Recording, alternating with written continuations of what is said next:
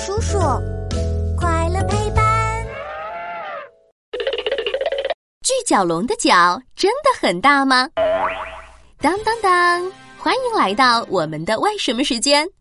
嘘，开始啦！哇，动物园里的大象可真惬意呀，它们正在那儿悠闲的散步呢。大象走过之后。地上还留下了一串大脚印，我猜这肯定是世界上最大的脚印。这算什么？上回我去恐龙博物馆的时候，看到的恐龙脚印比这个大多了。哎，我记得有种恐龙叫巨角龙，它的脚是不是也特别大呀？呵呵，这还真不一定呢。不过可以确定的是，巨角龙的腿特别大。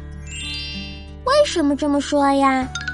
因为巨角龙这个名字是我们翻译过来的，它原来的名字叫巴拉帕龙，意思是腿又粗又壮的恐龙，所以巨角龙又叫巨腿龙。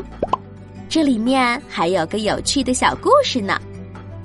当巨角龙化石在印度的一个田野上被发现的时候，散落的到处都是。